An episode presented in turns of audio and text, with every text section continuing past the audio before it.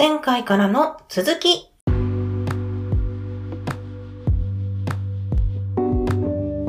はい、次。えー、早いくんと遅いくんの連携についても話してみましょうか。うん、気になります。うん。どちらも目が覚めてる時はオンの状態になってます。うん。で、早いくんは自動的に常に働いていて、遅いくんは普段は活動を低レベルにして動いてます。うん。で、早いくんっていうのは印象や直感っていうのを絶えず生み出していて、それを遅いくんに渡すのね。これどうですかっていうふうに。で、遅いくんが OK を出せば、印印象や直感っていうのは確信に変わるようにできています。で、大体の場合は遅いくんは OK します。大体の場合そのまま OK か少しだけ修正して、それでほとんど問題がないのね。うん。早いくんが大体仕事はやってくれてるから。うん。で、早いくんにとって困難なことに直面したら、遅いくんがしっかり働くっていうことを行います。はい。例えば前回出した 37×4 の暗算はとかっていうふうに、うんうんこれは早くは絶対にできないのね、こういう計算とかは。だから遅いくんに渡してお願いしますっていうふうにやってもらいます。はい。で、早いくんにとって予想外のちょ予想外のことに直面したとしても、遅いくんがしっかり働きます。うん。例えば、後ろから大きな音が聞こえて、それが何かを理解するときとか、はい。先進国が侵略をしたニュースを見たときとか、はい。バスケットボールのコートをゴリラが横切った時とか、うん予想外のことが起きた時何？っていうふうに思って、ちょっと遅いくん頼みますっていうふうにうん。やります。うん。はい。で、早いくんの不適切な衝動を遅いくんは抑えます。うん。例えば、ダイエット中のお菓子を我慢するとか、うん。お菓子食べたいっていうのは早いくんが言ってるからね。うん これを遅いくんがチェックしてて、遅いくんがちゃんと働いていればやめましょうっていうふうに 言うようになってます。ちょっと私の中の遅い分、どうした？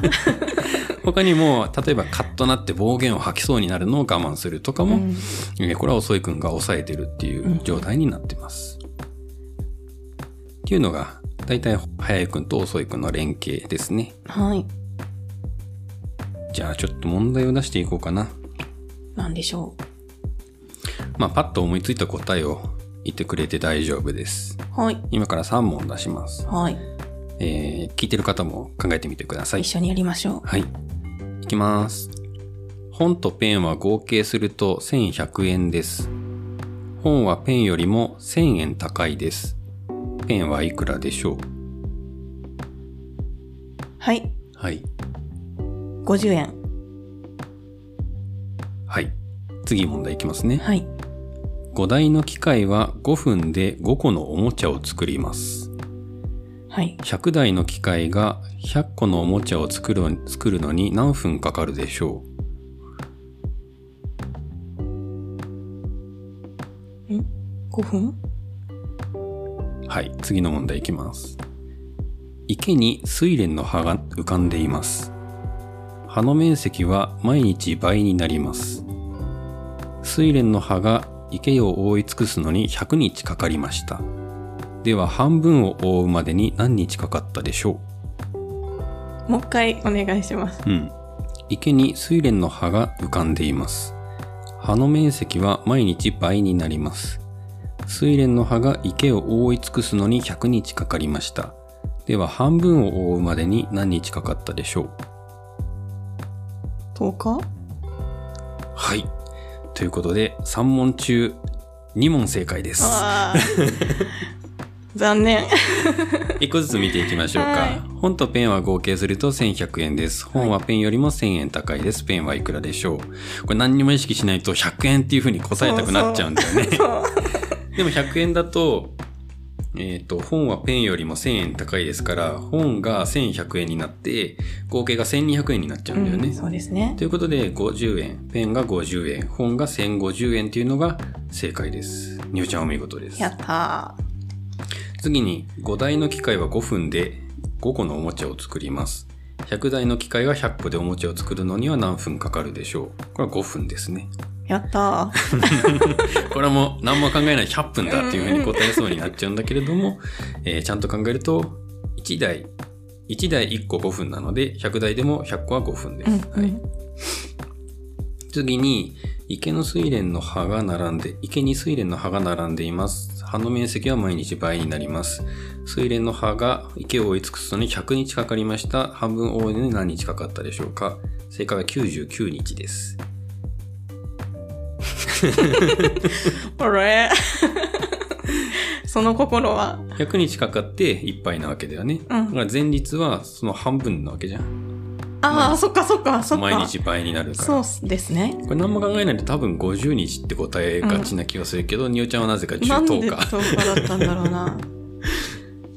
なんか、二乗とかそういうのが勝手に出てきちゃった気がするな。っていう感じの、はい。遅いくんがしっかり働いてる顔を確かめる問題です。私の遅いくん本当にどうなってんだ？いやいや、よく働いてたと思うよ。3問中2問正解したんだから。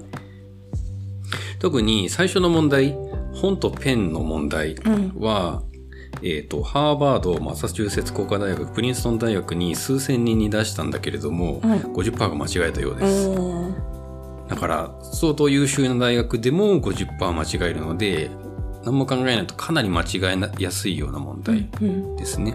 だから、間違えなかった人はちゃんと遅いくんがチェックしてるんだなっていううんことですね。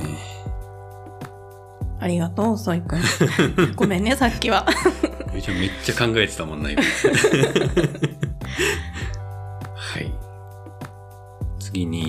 遅いくんが早いくんを今みたいにチェックしてるんだけれども、うん。遅いくんが忙しい場合、チェックできないような時があります。どんな時でしょこれも面白い実験があって、えー7個の数字を見せて、1、2分覚えてなさいっていうふうに指示します。うはい。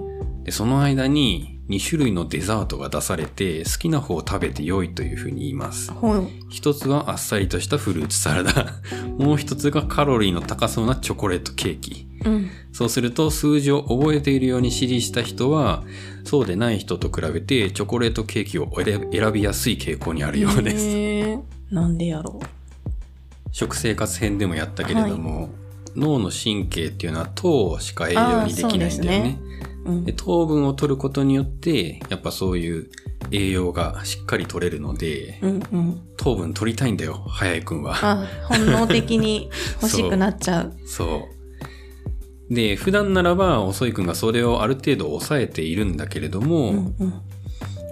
遅いくんが忙しい場合、今みたいにたくさんの数字を覚えていなさいっていうふうに言われていて、それにかかりっきりになっていた場合とかは、早くの仕事をチェックできずに、早くの仕事がスッと通ってしまうのね。はいはいだ。から、チョコレートケーキ食べるっていうふうになっちゃいますね。はい。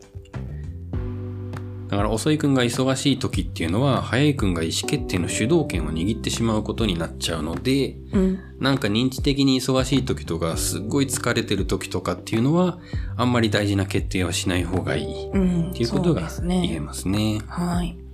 こんな風にセルフコントロール、衝動を抑えるっていうのはさっきも言った通り遅いくんの仕事ですね。うん。ということで、こんな感じで、早いくんと遅いくんの性質を紹介していきましたが、まとめましょはい。う。まとめ。早いくんは無意識、遅いくんは意識的な仕事を行っています。うん。早いくんは基本的にコントロールができません。うん。早いくんは連想が得意で認知や行動に無意識に影響を及ぼします。うん。遅いくんが注意できる量は限られています。うん。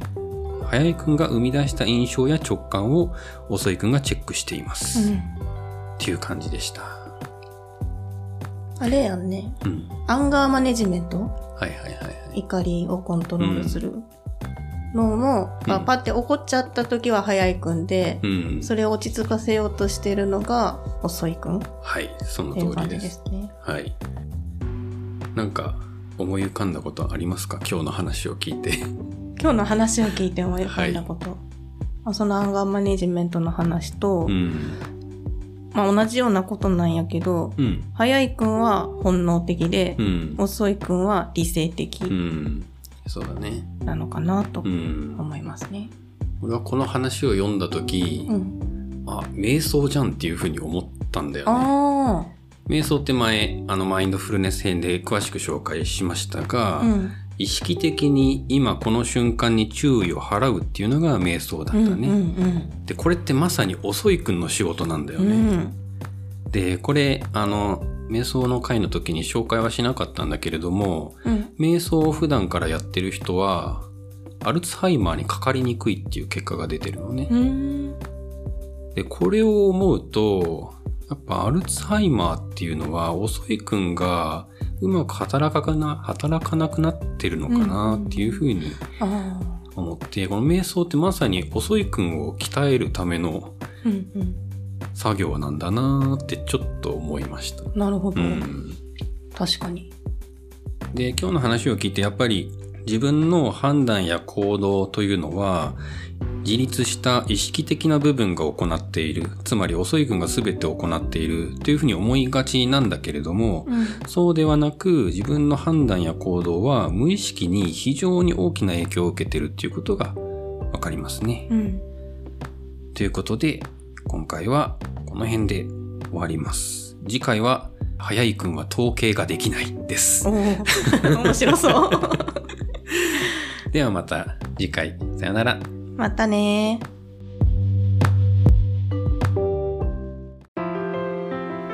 この番組はご意見、ご感想をお待ちしております。